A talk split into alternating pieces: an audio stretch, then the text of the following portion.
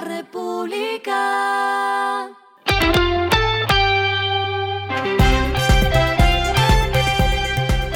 Al final de la jornada, esto es lo que debes saber sobre el comportamiento de los negocios, las finanzas y la economía. Las movidas de hoy fueron.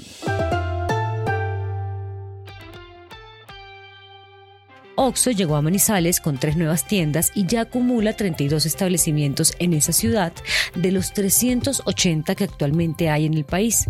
La inversión para los nuevos locales estuvo alrededor de 300 mil dólares y con ellos se abrieron 25 plazas de trabajo.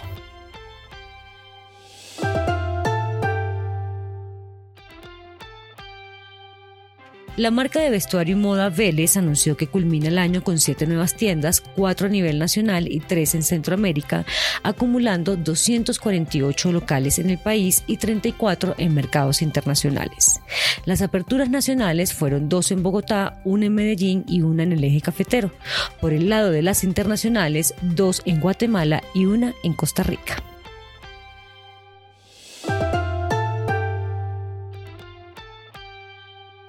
Empresas Públicas de Medellín, EPM, anunció el inicio de las obras civiles finales en instalación de las turbinas 5 a la 8 de la central Hidroituango.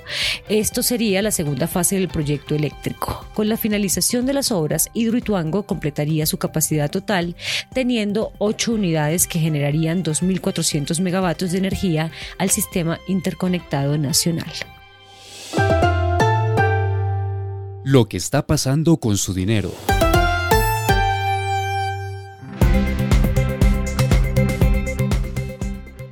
Ministerio de Hacienda anunció hoy jueves medidas de choque para contribuir a la desaceleración de la inflación de 2024. La cartera que lidera Ricardo Bonilla anunció la desindexación de cerca de 100 elementos de la economía de sus unidades actuales de medición, que son el salario mínimo, el IPC y la VT. Estos elementos ahora estarán regidos por una nueva unidad de medición, la unidad de valor básico, que será de 9,5% para el próximo año, un dato menor a la inflación de 10,15% registrada en noviembre pasado. Este valor, según explicó la entidad, se ajustará anualmente con base en la inflación sin alimentos ni elementos regulados. El valor de la unidad de valor básico para 2024 será de 10.951 pesos. En 2023 fue de 10.000 pesos. Adiós.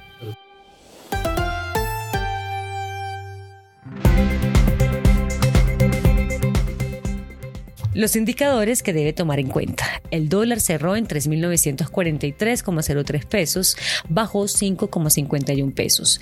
El euro cerró en 4.333,39 pesos, subió 0,46 pesos. El petróleo se cotizó en 73,80 dólares el barril. La carga de café se vende a 1.500.000 pesos y en la bolsa se cotiza a 2,12 dólares.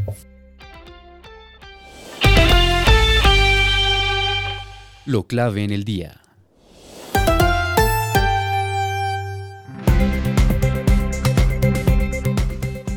El Ministerio de Comercio, Industria y Turismo reveló hoy el COMPES que define la política de reindustrialización. Esta iniciativa contempla inversiones por más de 7,8 billones de pesos en los próximos 10 años para avanzar hacia una economía basada en el conocimiento productiva y sostenible.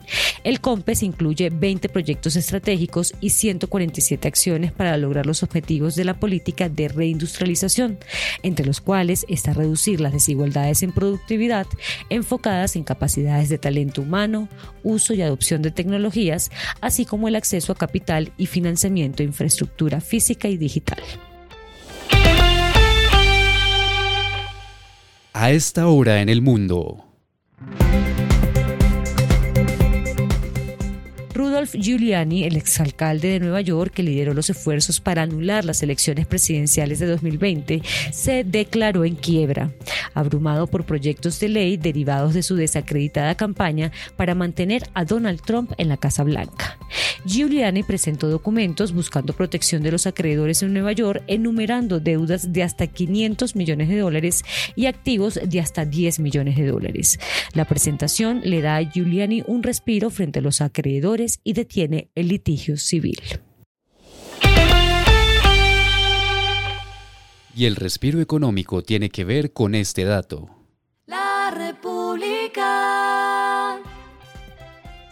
Esta mañana se dio a conocer el ranking FIFA en el que destacó Colombia tras haber escalado del puesto 17 al 14 y así sumar 4,09 puntos en sus últimos dos partidos amistosos para un total de 1.655 puntos.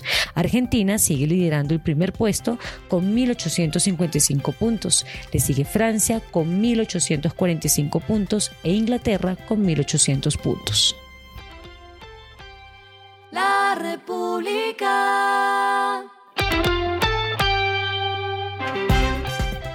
Y finalizamos con el editorial de mañana, cómo el Grinch robó la Navidad. Todos los sectores tienen sus esperanzas puestas en que la economía repunte en diciembre, sin descontar la baja confianza, la incertidumbre por las reformas y la ausencia de un plan contracíclico. Esto fue Regresando a casa con Vanessa Pérez.